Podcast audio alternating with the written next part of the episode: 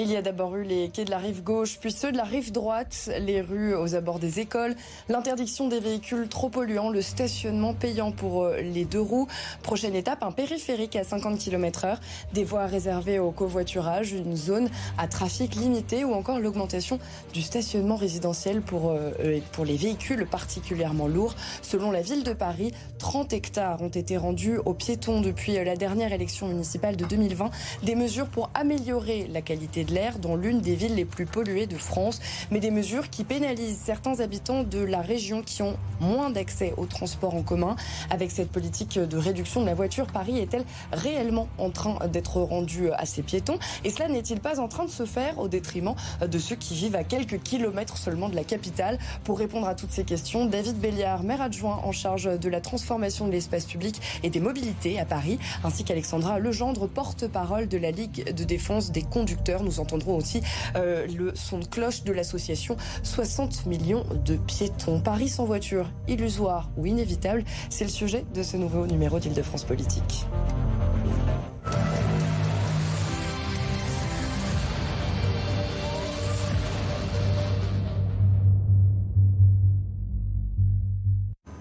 Bonsoir à tous les deux. Merci beaucoup euh, d'être sur le plateau d'Île-de-France Politique.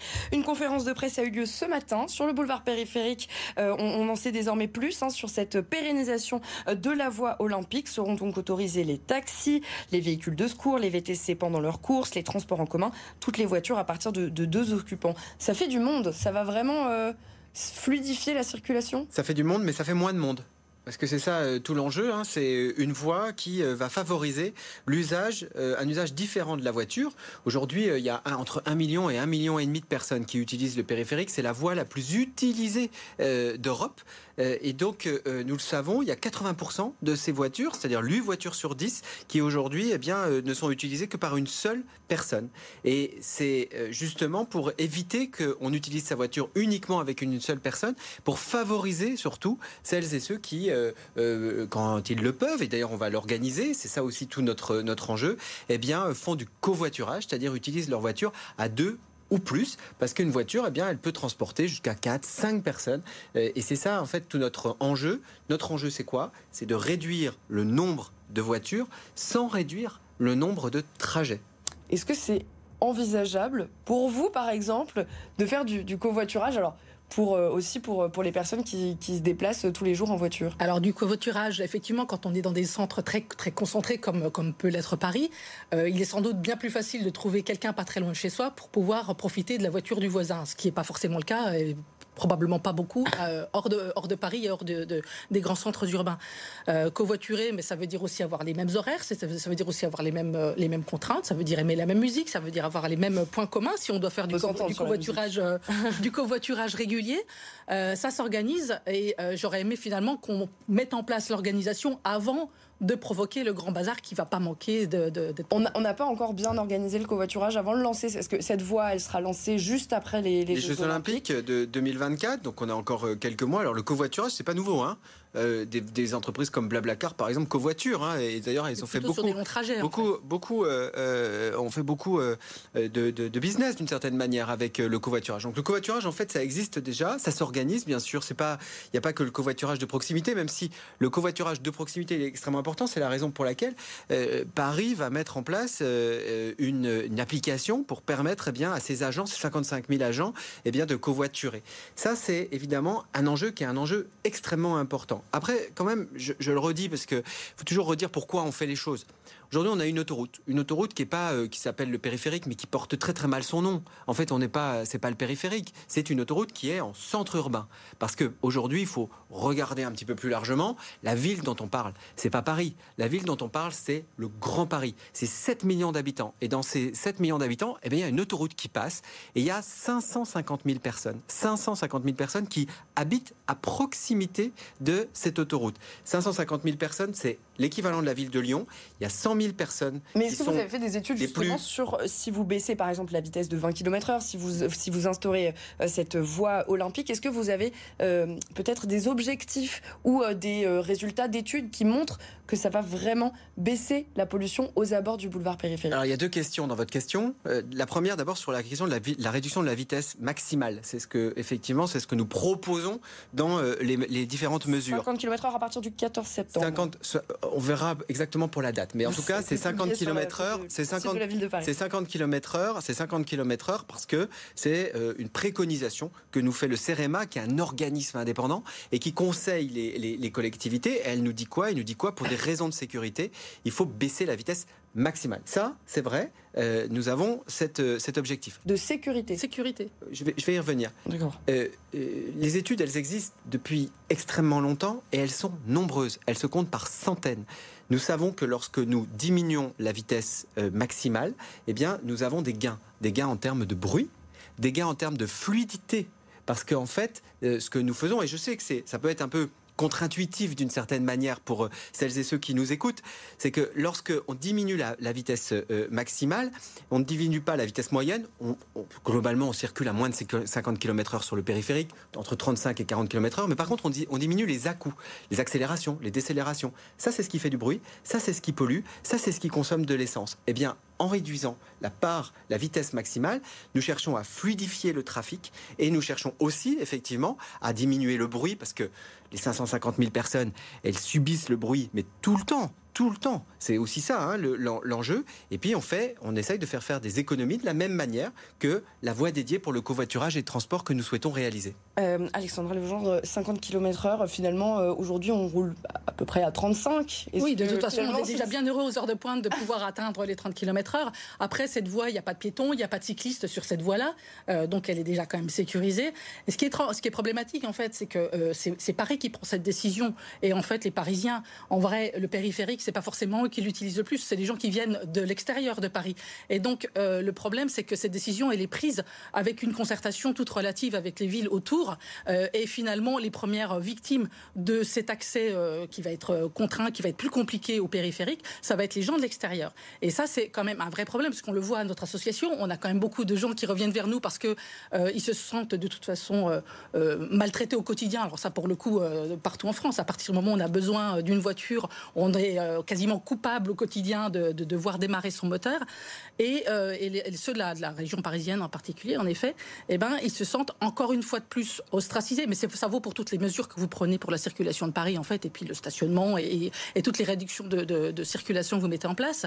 Euh, à, chaque fois, ça fait des dégâts sociaux, ça fait des dégâts euh, de, sérénité.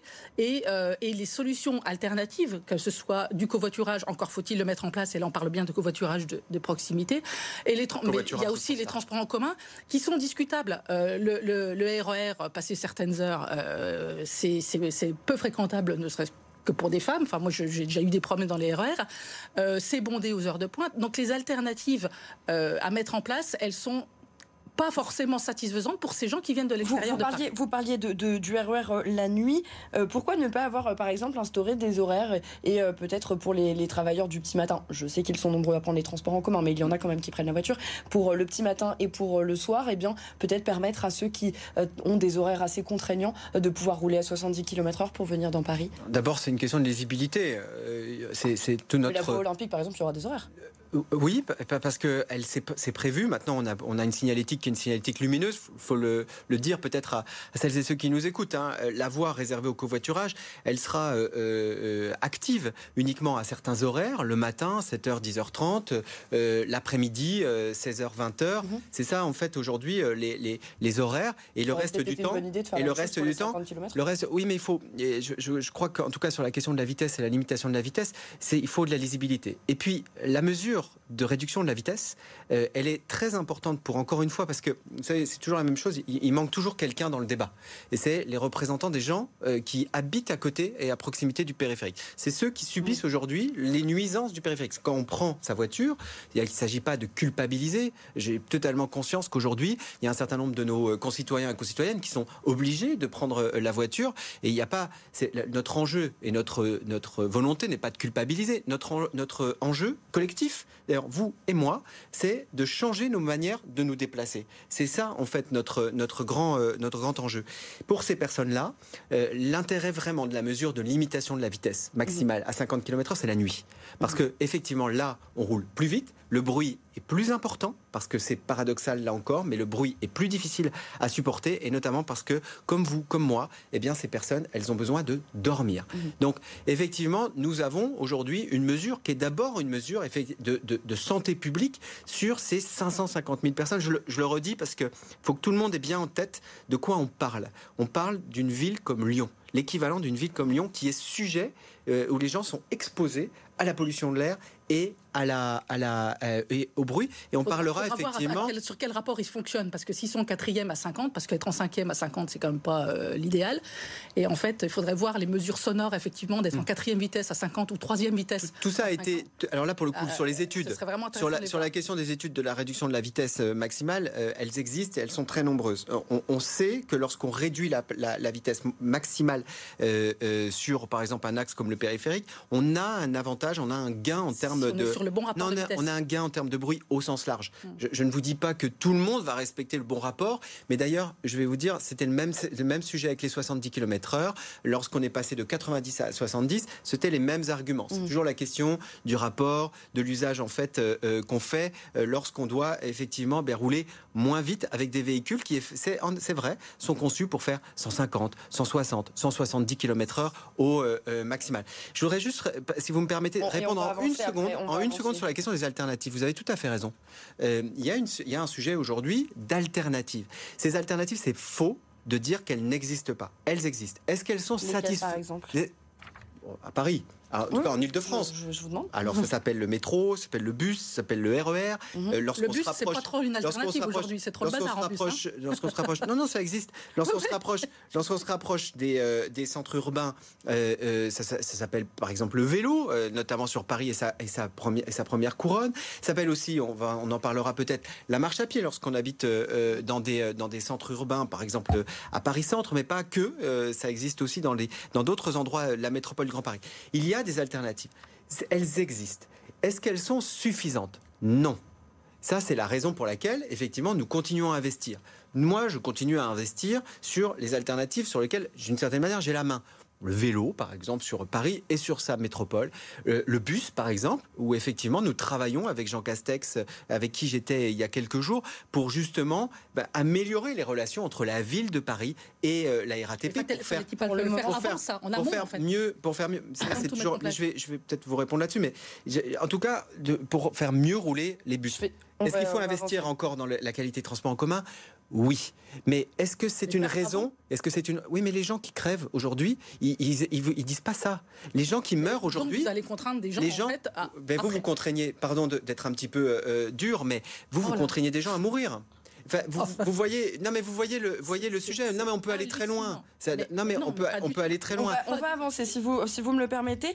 Euh, on, va aussi parler de cette, de cette zone à trafic limité hein, qui doit être mise en place.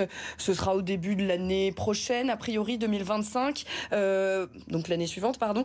Euh, est-ce que vous qui habitez à Paris Centre, vous avez vu la, la piétonisation ou en tout cas la réduction de la place de la voiture sur la rue de, de Rivoli? On disait beaucoup les commerçants, ça va pas aller, euh, il va plus y avoir personne dans, les rues. Bon, a priori, il y a encore euh, pas mal de monde. Est-ce que vous, vous avez senti un changement positif pour vous, habitant euh, Paris-Centre Alors, de toute façon, moi, j'ai un choix de vie qui effectivement consiste à vivre dans Paris-Centre. Donc, en plus, je vais peut-être vous amuser, je n'ai pas de voiture mhm. parce que ça n'a pas de sens, puisque j'ai effectivement des transports en commun au quotidien. Mhm. Après, ma solution quand j'ai une voiture, c'est de la louer, évidemment, parce que j'en ai aussi souvent besoin. Mhm. après, sur le changement en tant que piétonne, puisque je suis piétonne de centre ville, euh, ben euh, non, j'ai pas trouvé de mieux puisque en fait je suis beaucoup moins en sécurité aujourd'hui sur les les trottoirs que je ne l'étais il y a 5 ou 10 ans, puisqu'on a mis énormément de gens, d'autres personnes, d'autres usagers euh, sur deux roues ou sur une roue euh, un peu partout, de manière assez, assez, assez soudaine et sans suffisamment, je pense, de, de, formation. Mhm. Ce qui fait qu'aujourd'hui, quand on est piéton à Paris, moi, j'ai beaucoup, je crains beaucoup plus les vélos ou les, les, nouveaux usagers que les automobiles qui sont quand même contraintes et, dans la plupart du temps à respecter le code de la route. Ce que j'aurais aimé aussi, c'est qu'en fait, on, on, apprenne mieux aux gens à cohabiter. Ça aurait été encore fois, une fois fait de manière soudaine et, et, et, sans, et sans rapprochement des associations les unes avec les autres. Moi, je, suis, je représente une association d'automobilistes. Si j'essaye de me rapprocher d'une association de cyclistes pour essayer de voir, de, construire des choses ensemble, je suis aussitôt euh, mise à l'écart parce que en fait je ne suis pas audible en tant que représentante d'automobilistes. Mhm. Donc il y a un vrai souci de dialogue et, euh, et, que ce soit en tant donc, de représentante d'associations d'automobilistes ou de piétonnes à Paris, euh, j'ai beaucoup de mal aujourd'hui à trouver ma place, ce qui n'était pas le cas avant. Mhm. Euh, votre réaction justement la, réaction, je partage en partie, euh, c'est que nous sommes en train de transformer euh, effectivement il y, a, un problème de, la manière de mobilité, mais vous savez, on en a déjà discuté. je suis venu ici pour en, pour je, suis déjà venu ici pour en parler. On a des sujets effectivement de cohabitation entre les piétons, les vélos, les automobilistes aussi. Il faut toujours rappeler quand même une chose, je, je le redis, les accidents mortels à Paris, comme partout ailleurs, ils sont d'abord liés aux motorisés. C'est lorsque vous vous faites percuter par une voiture, vous avez malheureusement un risque plus fort euh, mais bien sûr, un risque plus fort. évidemment que quand on tape un vélo en voiture, on fera plus de mal au vélo. Mais le vélo, qu'est-ce qu'il a fait avant? Il y a, y a bah, il n'a pas tué. C'était pas pour les Non, il n'a pas tué, mais il respecte absolument pas le code de la route et il se met en danger. Non, mais je voudrais, je voudrais juste, je voudrais juste vous dire pour un mot. D'abord que euh, je rappelais, je rappelais juste en fait où était le, danger. Vous dites euh, que vous vous sentez moins en sécurité aujourd'hui qu'hier. En fait, hier, quand il y avait beaucoup de voitures, le danger était plus fort. Et les chiffres le montrent. les chiffres le tranquille, ce qui est plus le cas aujourd'hui. Par contre, par alors ça dépendait quand même quand les, beaucoup de voitures s'y garaient, mais en tout cas, euh, euh, aujourd'hui, aujourd'hui, aujourd'hui, on a un sujet. Là, je vous rejoins. Et d'ailleurs, c'est la raison pour laquelle on a fait voter un code de la rue, c'est la raison pour laquelle on fait voter un code piéton, un, plan piéton, sur lequel mhm. on va prendre on a pris et on va continuer à prendre un certain nombre d'engagements en termes d'infrastructures pour justement mieux vous sécuriser en tant que piétonne. Et aussi, euh, euh, je prends aussi ma part parce que je marche beaucoup. Donc en tant que piéton, moi aussi. Dans, le plan climat, vous annoncez notamment euh, des, des cœurs piétons dans les arrondissements. Ça va ressembler à quoi? L'objectif, comme ce que nous faisons par exemple dans le 11e arrondissement euh, à Oberkampf, c'est-à-dire plusieurs rues que nous traitons et qui sont connectées pour faire un, espace qui sera un espace où il y aura beaucoup moins de voitures et beaucoup plus de place pour les piétons. Alors ça pourrait être des rues euh, complètement piétonnes, ça pourrait être des rues un peu plus apaisées. On, fait pas, on continue à faire passer les bus. Un peu comme sur le modèle de c'est Barcelone, il, me semble. Euh, oui, alors la ville de Barcelone n'est pas tout à fait construite comme la ville de Paris. Elle est, elle est par bloc, mhm. mais effectivement l'idée, c'est la même, les mêmes états d'esprit. L'état d'esprit, c'est de dire que dans, par arrondissement, eh bien, nous faisons euh, un, endroit où effectivement on a plusieurs rues qui seront végétalisées avec des arbres, euh, où il y aura moins de, de, voitures, où on gardera et on ne conservera finalement que les bus. Bref, on essaye de faire des zones qui sont euh, ce qu'on appelle des zones apaisées, même si je sais que le terme est un peu galvaudé, mhm. et que des, des, endroits où on peut plus marcher, plus profiter de, la rue, de, des trottoirs, sans justement craindre de se faire renverser. Donc plusieurs euh, plusieurs pâtés de maison, plusieurs rues. C'est ça, exactement. Euh, sur les, sur les, on va parler aussi de cette, cette mesure qui a beaucoup fait réagir hein, les SUV.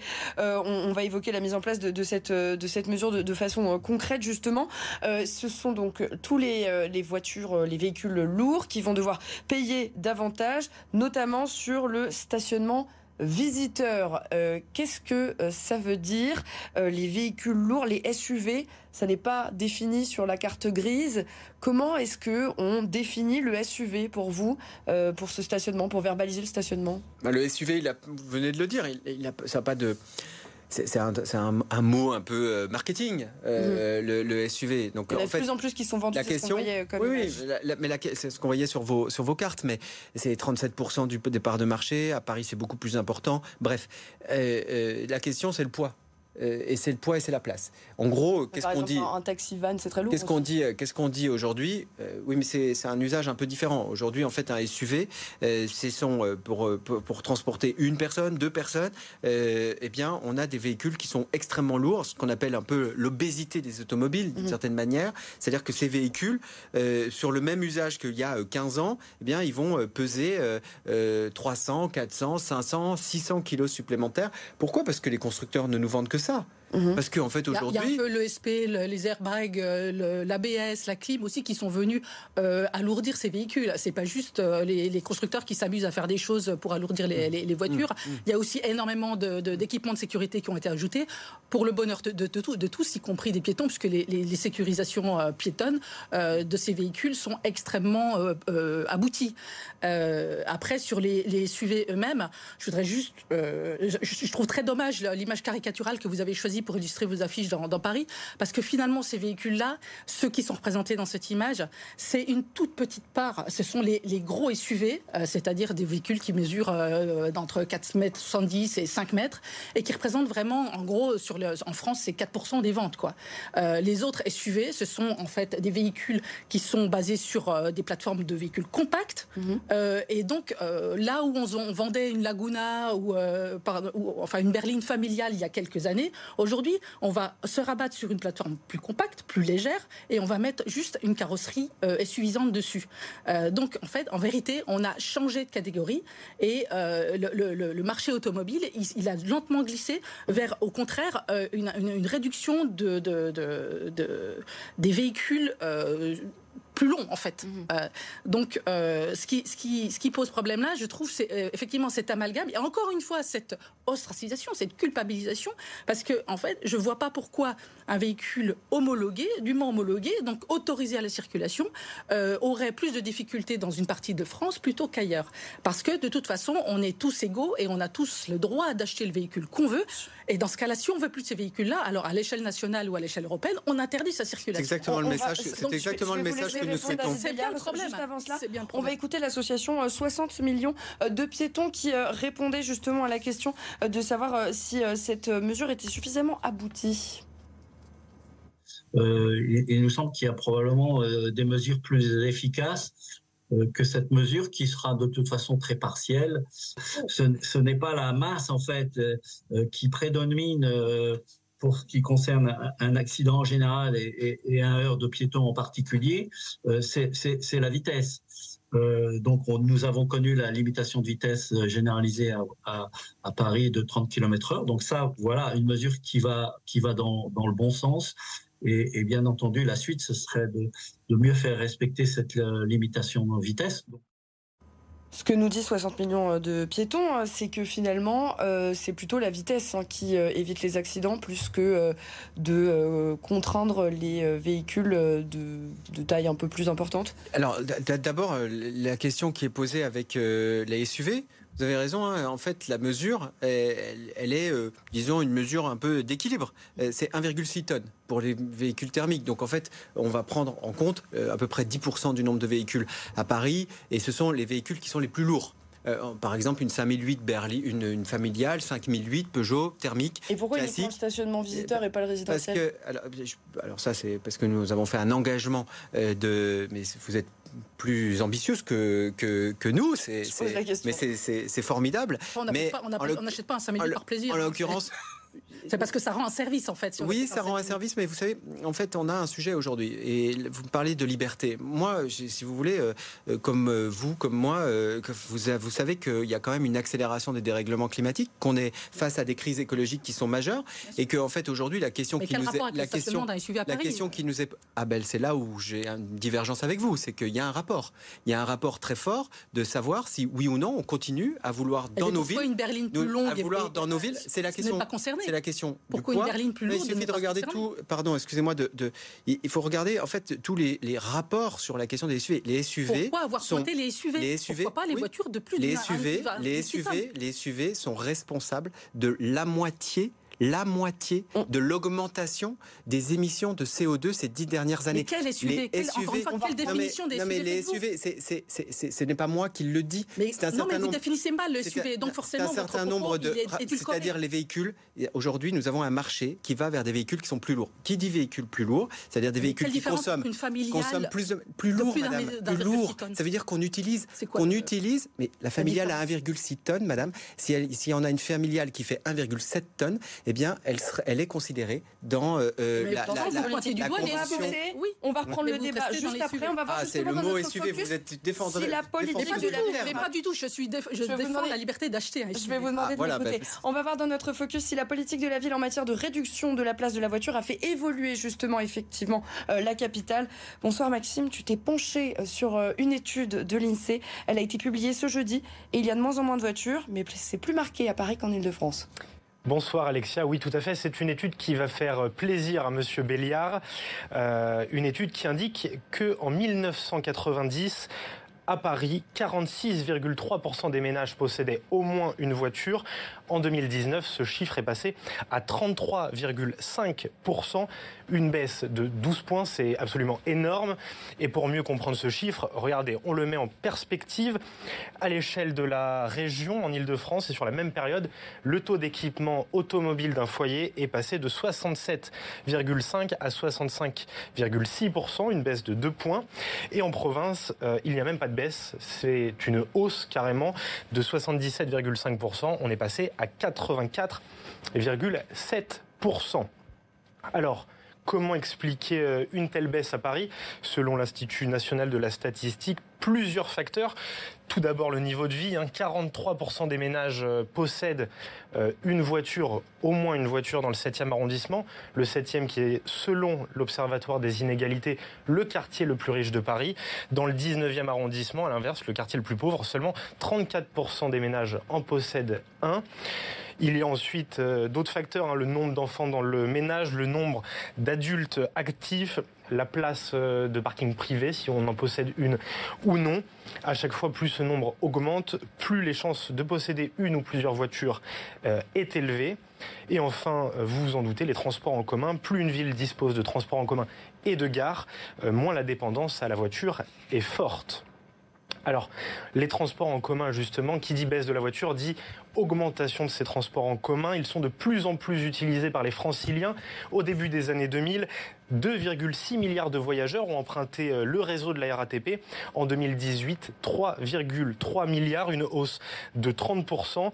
Euh, et c'est surtout le nombre de vélos comptés euh, dans la capitale qui a évolué selon les chiffres de la mairie de Paris, plus 125% entre le début des années 2000 et 2019. Alors, si en apparence cette baisse du nombre de véhicules est, tout bénéf pour les Parisiens, euh, l'est-elle pour le reste de la région? Une, étude de l'Institut des politiques publiques parue en 2021 estime que non. Regardez, en vert, euh, vous le voyez, c'est la baisse de la pollution euh, lors de la fermeture de la voie Georges Pompidou à l'époque qui est devenue piétonne. la baisse de la pollution a profité effectivement aux Parisiens, mais ce trafic a été reporté sur le périphérique et dans ce cas-là, il y a eu une hausse de la pollution euh, à la limite euh, de la couronne parisienne euh, et il y a même une hausse de la pollution qui impacte négativement plus de franciliens qu'un impact positif pour les Parisiens qui habitent à côté des voies Georges Pompidou enfin de la voix de Georges Pompidou. La maire de Vincennes, Charlotte Libert-Albanel, avait à l'époque déploré les décisions unilatérales de la mairie de Paris et le manque de concertation. Euh, j'en viens donc à ma question pour, euh, Monsieur Béliard. Avez-vous cette fois anticipé euh, le passage à 50 km heure sur le périphérique dans les années à venir? Et si oui, comment? C'est à moi de répondre maintenant. Oui, super. D'abord, d'abord, euh, je vais quand même réagir sur euh, la carte 2019. Il faudrait regarder aujourd'hui. C'est mhm. quoi aujourd'hui cette carte? Aujourd'hui, tous les chiffres nous montrent. bien sûr, on a des données. Et tous les chiffres nous montrent qu'en fait, il y a ce qu'on appelle une évaporation du trafic et qu'il y a une amélioration de la qualité de l'air, pas uniquement sur Paris, mais sur l'ensemble du bassin euh, de la métropole du Grand Paris. Alors, c'est pas forcément lié à la piétonisation des berges de Seine, mais c'est lié globalement à la politique mhm. que nous menons. Des véhicules ensuite, aussi. ensuite, Ensuite, non, en fait, il y a moins de véhicules. En fait, c'est ce qu'on vient, on vient de vous expliquer. C'est qu'il y a moins, il y a, 50%, il y a 50% de véhicules. Non, mais je dis pas, je dis pas ça, mais il y a 50% de véhicules euh, en moins qui roulent dans la capitale. C'est, ça. Et ensuite, euh, de dire que nous prenons les décisions seuls. Non. Nous ne prenons pas les décisions seuls. C'est ce que nous ont dit beaucoup de, beaucoup de maires de, de, banlieue. Oui, hein, parce que personne n'assume. Pardon, mais personne n'assume aujourd'hui. Beaucoup de maires de banlieue proches nous ont dit on n'a pas été concertés sur cette décision. C'est faux. Il y a eu un certain. Je peux, je peux vous le dire. D'abord, il y a eu des ateliers sur le périphérique sur lesquels tout le monde était invité, mmh. dont la présidente d'ailleurs de la région euh, Île-de-France, Valérie Pécresse. Mmh. Euh, nous avons fait un livre blanc. Il y a eu une mission d'information et d'évaluation au Conseil de Paris qui a auditionné les, les, représentants de la métropole du Grand Paris ainsi que les, les, élus de euh, l'approche l'approche couronne. Et ça a donné lieu à un document qui a été voté à l'unanimité par le Conseil de Paris, dont évidemment euh, euh, l'opposition de droite et Rachida Dati, qui était à l'époque conseillère de Paris. Bref, on, a, et le, les 50 km/h sont prévus dans le dossier de candidature des JO 2024, qui a été voté aussi par euh, la droite et soutenu par la droite ainsi que la majorité présidentielle. Tous, tous ces gens nous expliquent aujourd'hui qu'ils n'ont pas été mis, d'une certaine manière, mis dans la boucle, informés, qu'on leur impose quelque mmh. chose sur lequel nous discutons depuis 5, 6, 7 ans. Donc, ce débat, ce débat, il existe. Euh, maintenant, nous avançons. Ce que je constate effectivement, notamment par exemple de la part du gouvernement, c'est que, comme d'habitude sur les questions écologie ou de santé, il parle, il parle, mais euh, qui agit Eh bien, c'est nous. Justement, euh, on, va, on va revenir très brièvement sur la question des, SUV. Vous comptez organiser une votation justement pour, pour savoir s'il faut plus ou moins de, de, SUV donc dans Paris. Ce sera ça la question? Non, ce sera. Ce sera une question sur la question du stationnement, Sur la question. Qui a un lien direct avec la question du climat. Est-ce que vous allez euh, vous déplacer aux urnes, vous? Comment? Ah. Et pourtant, encore une fois, je ne suis pas une défenseuse du SUV. Moi, j'aime conduire euh, bien le plus près possible de la route. J'ai toujours aimé conduire. J'ai fait toute ma vie dans, dans, l'industrie automobile. Euh, donc euh, le SUV pour moi, c'est juste un, véhicule qui répond à un usage à un moment donné. Et euh, on n'a jamais reproché à qui que ce soit il y a quelques années d'acheter des monospaces parce que qui disait monospace disait famille et, chansons à bord. SUV aujourd'hui finalement c'est pareil, c'est les mêmes gabarits en moins bien, puisqu'il y a moins d'ergonomie, donc effectivement, même pour les familles, c'est moins bien. Mais c'est ce que les gens veulent aujourd'hui. Mais simplement, le SUV aujourd'hui. Euh, leur mais, vend. Mais, mais c'est pas vrai. C'est ce qu'on leur vend. Mais, mais, ça leur plaît. Mais vous regalez entre, entre une compacte et, un, et, un, et son équivalent mm. euh, euh mm. SUV.